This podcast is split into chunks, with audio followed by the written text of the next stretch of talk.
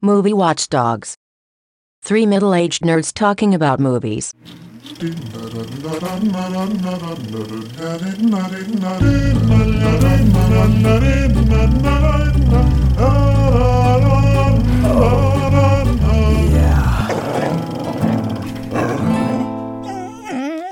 Herzlich willkommen zu einer neuen Ausgabe von Movie Watchdogs. Und in unserer Reihe von Science-Fiction-Filmen, die wir jetzt äh, besprechen, gelangen wir jetzt zu einem kleinen, feinen Film aus dem letzten Jahr, der jetzt frisch der gerade uns entführt in eine lang vergessene Zeit an einen weit, weit entfernten Ort. die Rede ist von natürlich Rogue One, A Star Wars Story.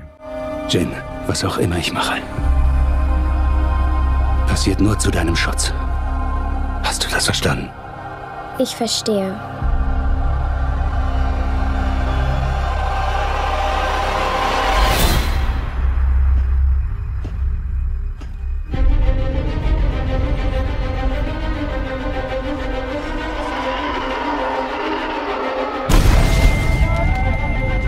Willst du hier raus?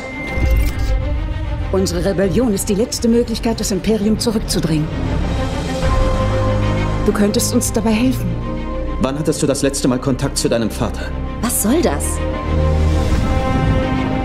Wie es scheint, ist er maßgeblich an der Entwicklung einer Superwaffe beteiligt. Wenn mein Vater dieses Ding gebaut hat, müssen wir ihn finden. Alles klar. Wie viele brauchen wir dafür? Man verlangt nach unserem Codenamen. Es ist äh, Rogue. Rogue One. Die Macht, mit der wir es hier zu tun haben, ist unermesslich. Wenn das Imperium solche Macht besitzt, was für eine Chance haben wir dann? Wir haben Hoffnung. Rebellion entsteht aus Hoffnung.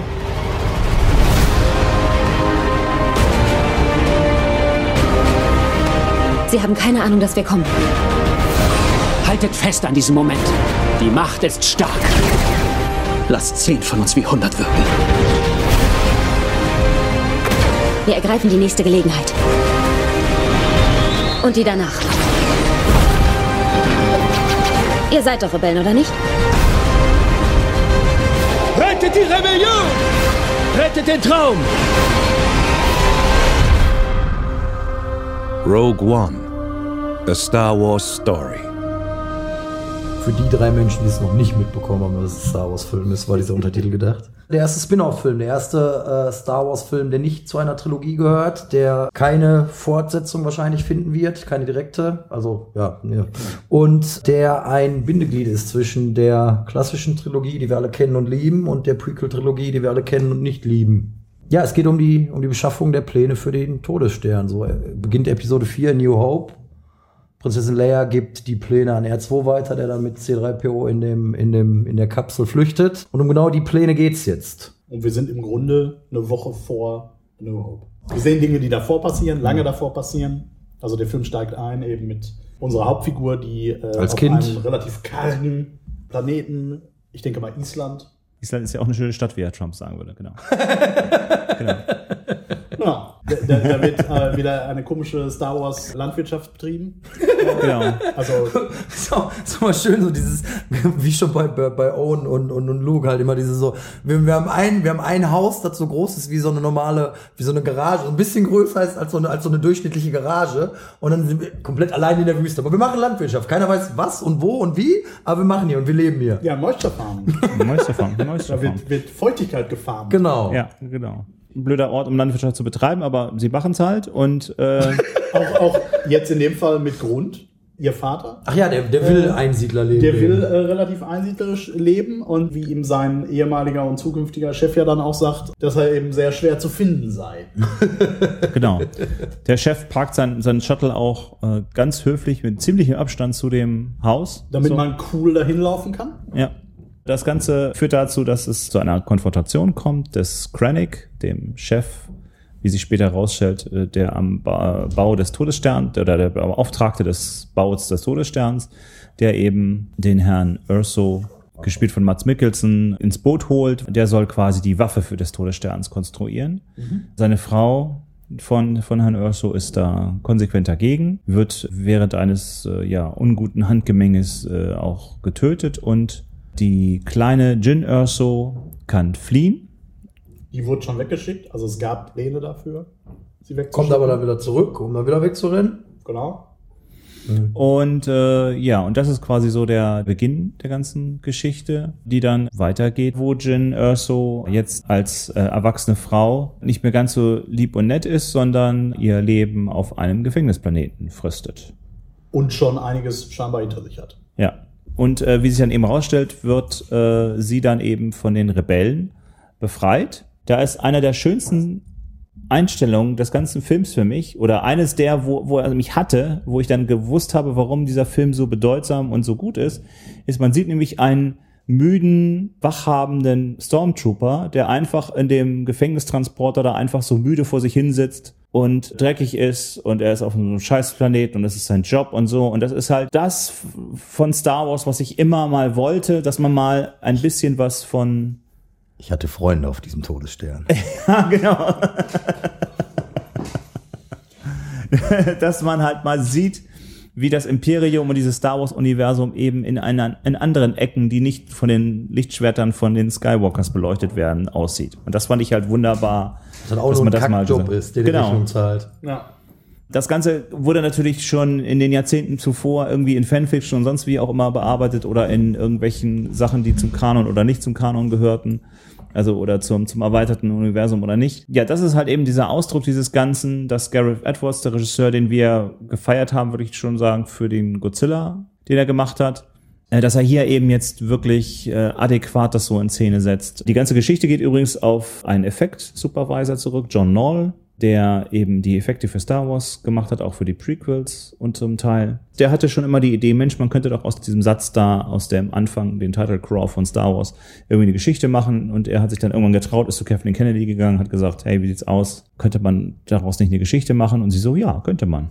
Mach doch mal. Und so nahm die Geschichte seinen Lauf. Mehr noch als Force Awakens, finde ich, war der jetzt auch so ein Kipppunkt, das halt so funktioniert oder funktioniert nicht, war meiner Meinung nach so ein bisschen jetzt auch an den gekoppelt.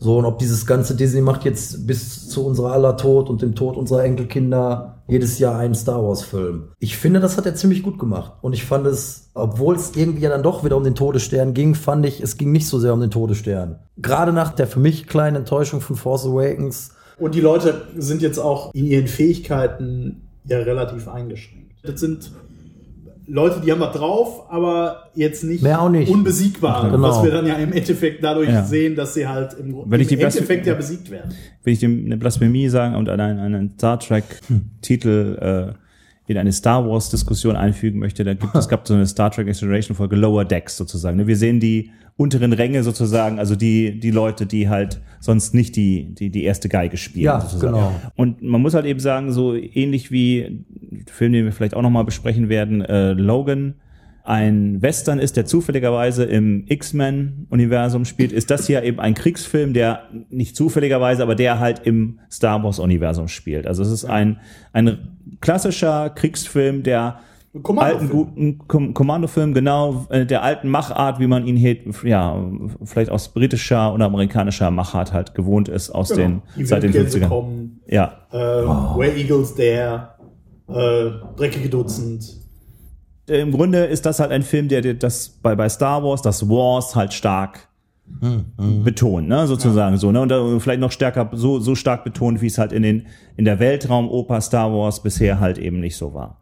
Und das kann man halt mögen, ne, ne, also ich denke mal, wir sind uns hier, glaube ich, alle drei einig, dass, dass man das, also wir mögen das. Kann- Ich kann aber auch verstehen, dass es Leute, die das Star Wars äh, mit den Eskapismus Als und den, Fantasy-Märchen, und so, haben, als, als Genau, dass das eben auch nicht gemocht hat. Ich mochte halt eben dieses dreckige, dieses realistische. Gerade weil es eben ein kleines, greifbares Abenteuer war und nicht wieder dieses, es geht jetzt um alles. Es war super inszeniert, die Schauplätze sind toll, Total. die, die Kämpfe sind toll. Die Planeten waren ja an Star Wars immer schon das Interessanteste und Schönste oder mit das Interessanteste und Schönste und ich mochte den ganzen Planeten. Dieses, dieses, so, das sieht alles aus wie eine Karibikinsel mit Palmen und Strand und so. Das war so ein bisschen auch, okay, soll das jetzt Omaha Beach Anspielung sein, Zweiter Weltkrieg Vietnam. oder nicht? Oder ja, Vietnam, dafür war zu wenig Dschungel. Ich fand es auch einfach dankenswert, weil, weil man dann auch was erkannt hat. Ne, Ja, war es ja. vor allem. Gen- Das meine ich Ja, damit, ja. dass halt so keine superschnellen Schnitte und wir sind auf engen Gängen, wo kein Licht ist, sondern halt einfach taghell am Strand, wuppdidu. Wir können jetzt. Genau, wir können, Und wir dürfen, wir, Wir zeigen. wissen ja, warum äh, die Filme so aussahen, wie sie aussahen. Genau. Weil es technisch nicht anders möglich Genau, war, genau. dass das ordentlich und cool aussah. Was ja auch manchmal hilft. Also manchmal sind ja die Restriktionen gerade das, was das äh, Quäntchen extra macht. Aber hier in dem Fall fand ich es einfach sehr nett, dass man wirklich diese Welt gesehen hat. Total. Also es ist nicht äh, das geleckte Saubere Ja. von Coruscant, sondern es ist dann wirklich schon so, okay, nee, hier musst du hinterher duschen, weil du bist wahrscheinlich ziemlich staubig und Ich entscheide mich für lila. Ich kenne das, Das- nur, ich kenn das nur als diese Trinkpäckchen Ja, von früher, aber ich ja, habe genau. auch gefühlt schon seit 15 Jahren nicht mehr als Trinkpäckchen gesehen. Genau, Sunkiss, Mensch, das ist ja super. Die gute alte Zeit. Sommerfrüchte. Dankeschön. Und das Getränk der Folge ist diesmal Sunkist Summer Fruits, A Taste of California. Nur, nur California, ja. Wonach schmeckt das denn? Ich kenne das. Johannisbeere, das ist das, oder? Kann man trinken. Ja, ist Ja. Sehr schön, sehr schön. Vielen Dank, Timo. Sehr gerne, immer wieder. Das Einzige, was man vielleicht an dem Film kritisieren darf, Oh, Ist- oh, oh. äh, ist halt eben, dass, weil wir uns in dieser Welt des Kommandofilms, des Kriegsfilms bef befinden, dass die Figurenzeichnung ein bisschen oberflächlich ist. Das kann, kann man zumindest so sehen. Also die Figuren bekommen alle irgendwie einen strahlenden Moment sozusagen, ähnlich wie man das jetzt vielleicht auch in Superhelden-Gruppenfilmen oder so auch gewohnt ist, aber Sie bleiben halt alle so ein bisschen an der Oberfläche so. Aber ich finde, sie haben mal wieder von der Besetzung her, haben sie alles richtig gemacht. Felicity Jones spielt halt Jen Super. Erso, die, die Titelheldin, oder nicht die Titel, also die Heldin, die quasi die Rogue One dann anführt. Diego Luna als der, so ein bisschen auch der Dashing Pilot sozusagen, ne, kann man hervorheben. Ben Mendelssohn als äh, Krennic, als der Bauherr des Todessterns. Donnie Yen ist toll. Donnie Yen ist super. Donnie Yen ist ganz groß. Er spielt einen so ein bisschen ähm, Satoichi. Ne? also der blinde blinde, der Swordsman. blinde. Ja, Mads Mikkelsen als Vater ist toll. Und Alan Tudyk als K2SO. Wer ist Alan Tudyk? Wir kennen ihn aus Serenity, also oder ah, aus, alles aus klar, Firefly. schon. Ja, Serenity reicht. Jetzt spielt er gerade in Powerless. der Pilot und der macht halt alle Stimmen, die irgendwie in den letzten 15 Jahren relevant waren. Genau, und er war halt eben auch der Roboter in iRobot. Das heißt also, daher kam Okay, er, bekam okay, er dann okay. die Rolle des. Also er wurde, glaube ich, sogar eingeladen, nur so, dachte ich, weil er schon mal einen Roboter gespielt hat, wurde er eingeladen. So, ach übrigens, kannst du hier nicht mal uns Tipps geben, wie wir den Roboter machen? Ja, ich kann den auch Und dann machen. so, ja, dann, dann lass ihn mich doch auch spielen. Das Motto. Und so, und so kam es dann eben auch. Geiler Typ. Und äh, K2SO ist wirklich so auch so der Breakout-Charakter so ein bisschen. Ne? Also wenn es ihn noch, äh, Spoiler Alert, wenn es ihn dann noch gäbe, sozusagen, wäre er jetzt einer der coolsten Roboterfiguren im Star Wars-Universum. Es ist ein imperialer Droide, der quasi umprogrammiert wurde. Und dann Geile Figur, hatte die besten Lacher im Film. Mich aber auch wieder gestört. Ich bin ein reprogrammierter Imperiumsdroid. Dass sie mich reprogrammieren, ist in Ordnung, aber wer programmiert mir Wit ein? Ich weiß nicht, ob er weiß, dass er witzig ist. Einfach Und die Droiden sind ja auch eigentlich immer so ein Gleichnis eigentlich für ja eben eine Klassengesellschaft oder eine Gesellschaft, die eben äh, Leute verschiedener Rassen sozusagen diskriminiert oder so. Das war ja dann in, ne, also nach dem Motto, wir diese Art hier, äh, we, we, do, we don't serve this kind here Mhm. und so. Er war so ein Tacken drüber, fand ich. So ein bisschen, so ein bisschen zu witty, zu, so, das, das sind so die Sprüche, die bringt so ein Han oder so, oder die bringt sie, aber das war einfach diese, der lustigste in dem Film. Kann es nicht dauerhaft du sein. Ich habe ihn jetzt, seitdem er jetzt erhältlich ist, auch mal reingeguckt. Und ich muss sagen, das ist einer der coolsten dritten Akte, seit, die ich auch seit langem gesehen habe. Die haben auch eben die Hutzpe, einfach dann eben das ganze Kriegsfilmgenre eben auch enden zu lassen, wie es sich für ein Kriegsfilmgenre gehört. Nämlich faktisch überlebt Niemand. niemand. Ich fand Tims Vergleich eben mit dem dreckigen Dutzend super, dass es halt nicht nur ein Kommandofilm ist, sondern vor allem auch dieses Himmelfahrtskommando-Ding. Ja. Was mich daran dann leider auch wieder stört, ist dieses Ding, wir wissen, dass es ein Himmelfahrtskommando ist, die aber nicht. Wissen wir das? Ja, also die können sich das schon denken, aber keiner von denen ist jetzt wirklich so hart suizidal veranlagt oder hat keine Lust mehr aufs Leben. Und ich finde rein theoretisch halt irgendwie immer noch die Chance, aus der Klamotte leben rauszukommen. Und gerade bei den beiden Asiaten, die ich halt wirklich geil fand, Donnie Yen großartig, wirklich geil, den mochte ich aus Hongkong schon, also in den Actionfilmen schon, der war da großartig. Seine Todesszene fand ich aber albern. Ob du jetzt die Macht hast oder nicht, ist mir egal. Was du da jetzt vor dich hinbrabbelst, ist mir auch egal. Dass du das alles machst, ohne dass dich einer trifft, ganz, ganz schwierig. Mhm. Das ist halt auch wieder diese 80er Jahre Rambo, ja. Heutzutage ist das einfach nicht mehr zeitgemäß, so zu sein. Äh, dass du dann doch stirbst, ist dann auch wieder so, ja, das war jetzt abzusehen. Äh, wir sollen jetzt traurig sein, bin ich gerade nicht, weil du selber schuld bist. Und sein Kumpel war dann, finde ich, noch blöder. Halt so dieses, oh, mein Freund ist gestorben. Äh! Fünf Typen kaputt, die jetzt gerade ankommen, die aber eigentlich für keinen wirklich eine Bedrohung sind. Und ich opfer mich, weil ich jetzt gerade der Meinung bin, mein Freund ist gestorben und ich will nicht mehr alleine sein. Und obwohl ich aber jetzt noch nicht mal, wenn das Platoon ist, so der ist von 30 äh, Leuten umringt oder so und alle ballern auf ihn, ist das in Ordnung. Aber da war halt einfach, ich lade jetzt durch und ich gehe in eine Richtung, ohne auf meine Sicherheit zu achten. Schieß drei Leute ab, dann werde ich umgebracht. Völlig sinnloser Tod. Ja, vielleicht müsste man sie irgendwie loswerden. Das war natürlich auch eins der Gegner oder der Kritiken, die angebracht wurden. Warum sieht, sieht man keinen von denen? Gut, die sind jetzt alle tot, aber selbst wenn. Der erste Film ist innerhalb, passiert innerhalb von wenigen Tagen. In äh, Episode 4, 5 und 6 haben wir einen sehr engen Blick auf die Geschehnisse, die da insgesamt passieren. Und dass die jetzt nicht Luke treffen, finde ich jetzt nicht unlogisch. Mhm. Also die hätten auch theoretisch alle überleben können und weil die jetzt die machen dann noch eine andere Mission oder äh, machen jetzt eine Woche Urlaub oder weiß ich nicht was noch. Also das hätte ich jetzt auch kein Problem mit gehabt. Um eben, und dann sind wir ja beim dreckigen Nutzen, wobei da sterben ja auch nicht alle, um eben den Einsatz relativ hoch zu bringen oder äh, relativ zu zeigen, dass was für ein hoher Einsatz da herrscht. Mhm. Und wir sind ja in, jetzt in diesem etwas realistischeren, also wir sehen den Dreck und wir sehen, ich weiß ich nicht, wir waren immer in einem gebrauchten Universum, aber wir waren eben nicht in diesem richtigen schmutzigen Universum. Mhm. Also wenn wir den Anfang sehen, wo sie befreit wird beispielsweise, da möchte man nicht sein. Alles andere in Star Wars, da ist so, ja, da könnte man auch mal vorbeigucken und da könnte man auch Urlaub machen. so, aber äh, selbst auf, Na, auf Hoth, ich weiß nicht. Ja gut, okay. Ja, aber selbst, selbst so Skifahren ist, ist doch bestimmt super. Skifahren, super Wetter, blauer Himmel. Après-Ski. also es, es, sind alles nicht Orte, wo man denkt, boah, nee, da möchte ich nicht sein. Hier gibt es Orte, wo ich denke, nee, da möchte ich nicht sein. Also hm. in dieser Stadt, also auf diesem Asteroiden, da denkt man so. Boah, äh, weiß, da meinst du, was die da auf an den Ständen verticken? Das ist geiler als jeder Flohmarkt. Ja. Da würde ich schon gern mal hin. Ja, aber nur Ohne so, Witz, so, so ein Auszug. Oder so. Ja, gut, das scheint ja, das ist ja scheinbar auf den. Ich will einfach nur sagen. Aber das ist ja in Star Wars-Universum nie ein Problem. Irgendwie atmosphärischer Druck oder Sauerstoff. Das ist ja auf jedem Planeten in Ordnung. Das geht ja immer. Nein, einfach nur, weil da dreckig ist und weil da, weiß ich nicht, wahrscheinlich richtig. Ja, nimmst du dir so Einwegtücher mit, kannst du sauber machen. So, okay. Ja, aber trotzdem, ich, also vom Prinzip her. Also, dass man eben dieses etwas gebrauchte. Mhm. Wir haben nun mal jetzt eine Situation, wo wahrscheinlich die, äh, wie viele Leute sind? Sieben? So, mhm. vom engeren Kreis. Ja, die äh, überleben noch nicht ich habe das äh, Metaphor oder was du meintest mit dem Dreckigen, nicht, auch nicht nur wortwörtlich, sondern eben auch metaphorisch verstanden. Mhm da eben auch dieser Graubereich dieses Sternenkrieges so gezeigt wird. Jemandem, der eigentlich zur Rebellion gehört, der sich aber mit den Methoden der Rebellion nicht übereinstimmt, weil ihnen die nicht extrem genug sind, so wie wir das ja, ja, genau, ja. Da zeigt sich das, glaube ich, nochmal doppelt, was du gerade gesagt hast. Nämlich, dass, dass wir nicht nur sehen, da ist eine Front von äh, Gegnern, die dort äh, auftreten, sondern das ist auch durcheinander und wir und keiner weiß so wirklich, was abgeht und die gehen mal hin und foltern eben Leute mit so einem Tentakelwesen. Ja.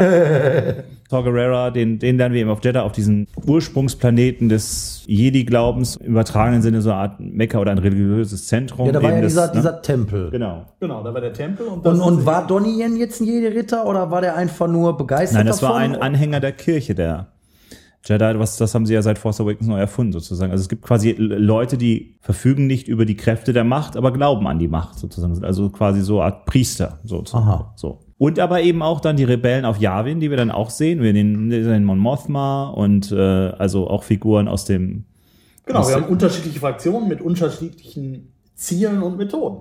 Ja, genau, und die, aber die dann eben auch argumentieren und so drauf sind, dass man sagt, okay, die sind eben nicht mehr diese strahlend weißen Rebellen, die wie wir sie aus, aus A New Hope kennen. Die sind sondern sie sind zerstritten. überzeugende Rebellen genau. aus verschiedenen, mit verschiedenen Hintergründen, die, äh, wie hat gesagt, verschiedene Intention haben. Vom Imperium sehen wir ja beispielsweise die Fabrik, nennen wir es mal, äh, auf dem Regenplaneten, wo, wo ja Urso arbeitet, den Laser äh, herzustellen. Da sieht man halt Leute, ja, die, die arbeiten da halt ganz normal, die machen ihre Forschung und die machen ihre Ingenieurstätigkeiten und die haben im Grunde So nach dem Motto, ach, eigentlich, ne? also wie, wie du vorhin sagtest mit dem I had Bethesda, das sind halt Leute, die arbeiten da ganz normal und die Das- werden jetzt mal eben erschossen, Ja. weil man halt äh, Informationen haben will. Ja, und in dem Sinne finde ich dann eben diese, diese melancholische Note des, des Schlusses eigentlich an eben so gelungen. Also, weil es halt eben diesen verzweifelten Kampf halt gibt, um halt an diese Pläne zu kommen, beziehungsweise eben die Rebellenarmee versucht dann eben äh, zu ermöglichen, dass, dass halt die, die Daten sozusagen an die Rebellenarmee gesendet werden können. Wir haben ja im Grunde nicht nur zwei Fraktionen, wir haben ja im Grunde drei Fraktionen. Die politischen Entscheidungsträger der, sagen wir mal, Hauptrebellion Ja, ja. wollen ja gar nicht mit dem Plan vorangehen, sondern Ja. das ist ja dann wieder eine Reaktion von, im Grunde ja von Jin. Ja, genau. Also Jin Erso halt sagt, nee, jetzt, nee. Mhm. Jetzt, wo, wo wir den ganzen Aufwand, wenn wir jetzt aufhören? Und jetzt führen wir dann auch zu Ende. Genau, und, äh, und natürlich sollte ein Antagonist natürlich nicht unerwähnt bleiben, denn wir Ah. haben natürlich auch einen Auftritt oder zwei Auftritte von Darth Vader. Ach so. Ach so, die der, dann, ja, der äh, ist auch schön. Und gerade der letzte bleibt einem echt in Erinnerung, weil wir da Dinge sehen, die wir von Darth Vader immer gehofft haben, dass wir sie mal sehen. Und die dann auch wunderbar dann den Abschluss des, des Films bilden. So. Der- Den generell das Ende äh, und der implizierte Anschluss an dann A New Hope Teil 4 sind Gold. Also das ist Ja. so glatt und sauber und das ist wirklich Ja. so, lass den Abspann weg, steigt direkt in Episode 4 ein. Passt mehr oder weniger nahtlos. Frage, konnte der Todesstern schon immer Hyperspace? Die Okay. letzten Meter waren immer schwierig. Okay, okay, ja, okay. Genau. Die letzten Meter haben immer 30 Minuten gedauert. Auch Genau. Hyperspace geht. ne? Ja, wenn wenn man dann so will, wobei ja hier äh, so richtige Erklärungen im Grunde Quatsch sind, aber im Grunde ist das so ähnlich wie bei in Star Trek kann man auch nicht innerhalb von einem Sternensystem äh, in Warp Speed gehen. Außer man ist Picard und und kann das, aber Aber bei Star Wars eigentlich auch nicht, es sei denn, man ist dann Solo und ist ein bisschen. Aber auch, was, Genau, was du eben gesagt hast, alle Ingenieure vom Todesstern töten, ist echt eine dumme Idee. auf jeden Fall. Das ist halt einfach dieses so, auch wenn das jetzt fertig ist, das ist einfach echt dämlich. ist ja auch egal, hält ja dann eine Woche. Genau, genau, genau. ah, ah, vielleicht haben die auch die Alien-Sprache aus Arrival und haben. Ah! Okay, alles klar, das ganze Genau, Star also jetzt- Wars-Universum. jetzt haben wir wir es haben ja jetzt. auch, also wir haben ja Infighting in, der- in der Rebellion und wir haben Infighting im Imperium ja genauso. Ja. Also Ja. wir haben ja zwei äh, Figuren, die wir jetzt noch nicht erwähnt haben, die wir äh, noch, noch, denke ich, erwähnen sollten, weil die auch technisch äh, eine Besonderheit sind. Nämlich einmal Peter Cushing. Genau. äh, genau, Peter Cushing, der seine Rolle Unfreiwilligerweise. unfreiwilligerweise, weil nicht mehr lebendig, Ich weiß nicht, wann er gestorben ist. aufnimmt. Auf jeden Fall, äh, Peter Cushing war der Grand Moff Tarkin Genau, in Episode Tarkin. 4. Hier ist er jetzt Governor Tarkin, habe ich das Genau, richtig ist noch nicht, noch nicht aufgestiegen. Okay. Er hat ja, oder wird ja während des Films im Grunde befördert zum. Äh, Er befördert sich doch selber, oder? ja, aber wie das so ist. Naja. Wie das so ist. Ich glaube, diese Grand Moff-Geschichte ist ja auch so ein bisschen, da wusste Lucas noch nicht ganz genau, worauf Denkt mal hinaus will. irgendeinen geilen Namen aus. Genau. Tarkin geht halt hin und nimmt äh, im Grunde dann Krennic den äh, Todesstern weg, weil er es nun mal kann. Technisch ziemlich geil gemacht. Sieht Ja. voll gut aus. Ja, Äh, wa- wie haben sie denn mit der Stimme gemacht? Ist das seine, ich habe ihn glaube ich nie im O-Ton gehört, ist das seine Nein, es ist, Stimme? äh, nein, es ist ein britischer Schauspieler, der sehr ähnlich aussieht wie er. Und der, hat- der spricht das halt. Alles klar, danke. Also wir hatten da einen Schauspieler, der dann, wo sie das Gesicht draufgepackt haben. Ja. Also der Ah, ist nicht okay. komplett animiert. Achso, ich der ist dachte, der, halt- okay, okay, Nein, ich dachte, der wäre kommt. Okay, alles klar, alles klar. nein. Der ist, ist nur, also der ist halt mit Gesichtsmaske. Sah aber auch gut aus. Ja, Nee, genau. fand ich auch. Und äh, ja, Prinzessin Leia. Also ich habe keinen Unterschied gemacht. Stimmt, Leia, haben sie Leia war auch nochmal gemacht gut. und sieht auch gut aus. Also wir haben mit, mit Krennic eher die technische Seite, die nicht so sehr, der, der jetzt nicht so wirklich, glaube ich, ein super Interesse an diesem Imperium hat, außerhalb seiner eigenen Ambitionen da aufzusteigen. Militärische Karriere zu machen. Genau. Also das ist im Grunde ein bürokratischer Aufsteiger. Ganz ehrlich, ich finde, das Imperium bietet vernünftige Arbeitsplätze an. Deswegen finde ich, Mitläufer ist da halt auch immer schwer gesagt. Wie Kevin Smith das schon in Clerks gesagt hat zu den, Nee, aber ein Karriere- zu dem Bau des Todessterns. Das halt einfach Also so, du gehst in Amerika zum Militär, weil die dir eine Zukunft bieten. Ja gut, Amerika ist vielleicht ein scheiß Beispiel. Ja, aber, aber ich finde.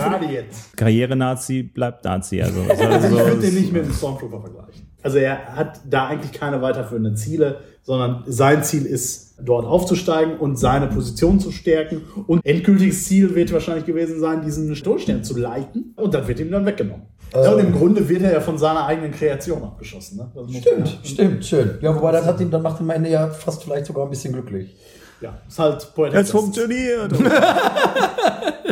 Womit ich ein kleines Problem hatte, waren, waren Forrest Whitaker und Matt Mickelson. Also gerade die Tode von beiden. Das ist halt in beiden Fällen so, hm, interessiert mich nicht.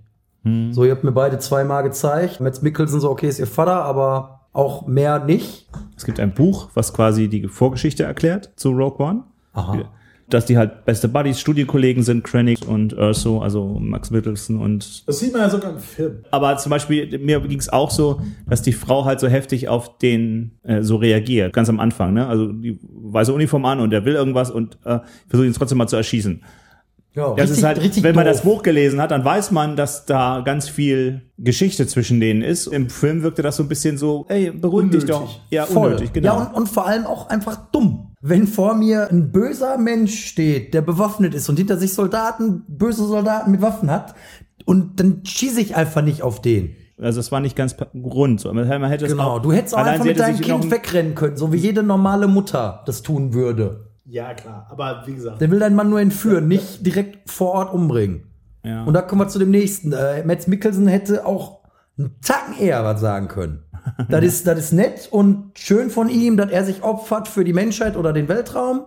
Bin nur da beim Bau beteiligt, weil äh, dann weiß ich wenigstens, was los ist. Aber der hätte auch eher als einen Tag vor Her äh, Fertigstellung sagen können, ey, Rebellion, hier, ich schick euch mal ein, wir haben da was gebaut, ihr könnt was machen. Und nicht einfach 15 Jahre die Fresse halten. Lange Rede, kurzer Sinn, sein Tod und Forrest Whitakers Tod waren beide doof, weil, mich, weil beide Figuren völlig am Arsch vorbeigegangen sind. Forrest Whitaker gerade war so, du siehst so geil aus, was bist du wohl für eine aufregende Figur? Was machst du wahrscheinlich für tolle, fantastische Dinge?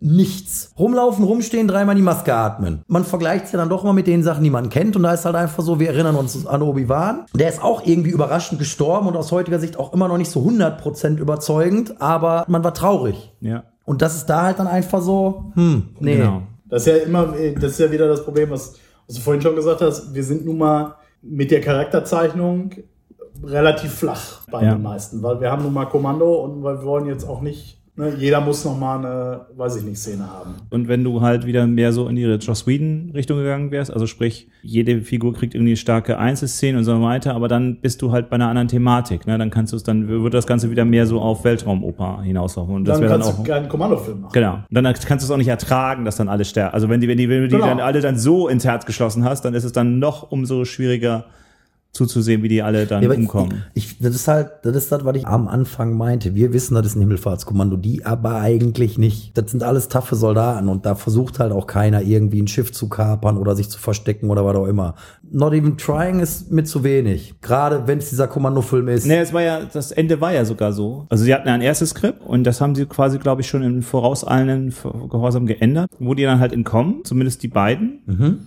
Und dann kam das halt zurück von, von Lucasfilm bis und so, so, ja, wieso leben die noch? Aber ihr seid doch Disney. Äh, und ich so, nee, nee, schon, das, das muss sein. Mach das. Das ist, das ist das stärkere Ende. So. Und das, Ich hätte es da total interessant und tatsächlich auch ein bisschen, sogar ein bisschen innovativ gefunden, wenn halt zum Beispiel beide sterben. Er und sie sterben wirklich beide und auch relativ früh. Und dann überleben halt die beiden Asiaten oder einer der Asiaten und einer von den 40 Leuten, die so nur im Hintergrund mitgekämpft haben. Weißt Ja, du, die Leute, ja. die dann, wir kommen alle mit. Und außerdem einen bärtigen Typ hast du von allen nix irgendwie weiter gesehen. Nur noch wie die, so, der ist tot, der ist tot und alle anderen weiß ich nicht. Die sehen von Uniform so aus, als gehören die dazu. Und, und das wäre dann da irgendwie mutig gewesen, finde ich. Da, da drei Stück überleben, irgendwelche Typen. Und die können dann ja in irgendeinem Raumschiff hocken. tja, es hat nicht sollen sein. Ne, alle tot. Alle tot. Jetzt wissen wir auch, warum. Warte ich, meine kleinste Lieblingsszene in dem Film war, glaube ich, halt irgendwie dieses so, ja, ihr müsst den Master Switch drücken. Alles klar, wir müssen den Master Switch drücken. Was ist der Master Switch? Und dann die Szene war halt einfach großartig. So, man kennt das aus tausend Filmen, ja, das Ja. und das, oder dann das wirklich einfach, ein, was ist das? Wie sieht das aus und wo finde ich das? Ja, genau. Danke für diese logische Frage. Sehr gut. Rogue One, A Star Wars Story, ich würde sagen, von uns allen irgendwie Daumen hoch oder, ne? Also ich fand es eine wirkliche Bereicherung des Star Wars Universums. Als ich Er hat, er hat rauskam, insgesamt Spaß gemacht, genau. dachte ich kurz, er könnte mein drittliebster Star Wars Film sein. Also Empire Strikes Back, A New Hope und dann Force Awakens und dann Return of the Jedi. Und dann war ich kurz dabei, ob, ob er den Rang von Return of the Jedi abläuft oder nicht. Inzwischen ist es so eng und so immer sind, liegen die alle so eng beieinander, dass es da sehr, sehr schwer ist, da so, so ein Ranking halt zu machen. So. Also ich würde dann irgendwann sagen, wenn man sagen würde, du darfst nur drei sehen oder so, dann wird das wäre es eine sehr schwere Entscheidung zu sagen, ich nehme jetzt den und den und den und nicht den oder so. In diesem Sinne, genau, guckt ihn euch an. Danke fürs Zuhören. Das war Movie Watch Talks Numero 1, 2, 3, viele. Äh, vielen Dank fürs Zuhören. Und wir sehen uns, ich hoffe, in Bälde wieder. Dann wieder auch mit einem neuen Film. Macht's gut, bis zum nächsten Mal. Möge die Macht mit euch sein. Jawohl. Tschüss. Ciao. Movie Watchdogs. Three middle aged nerds talking about movies.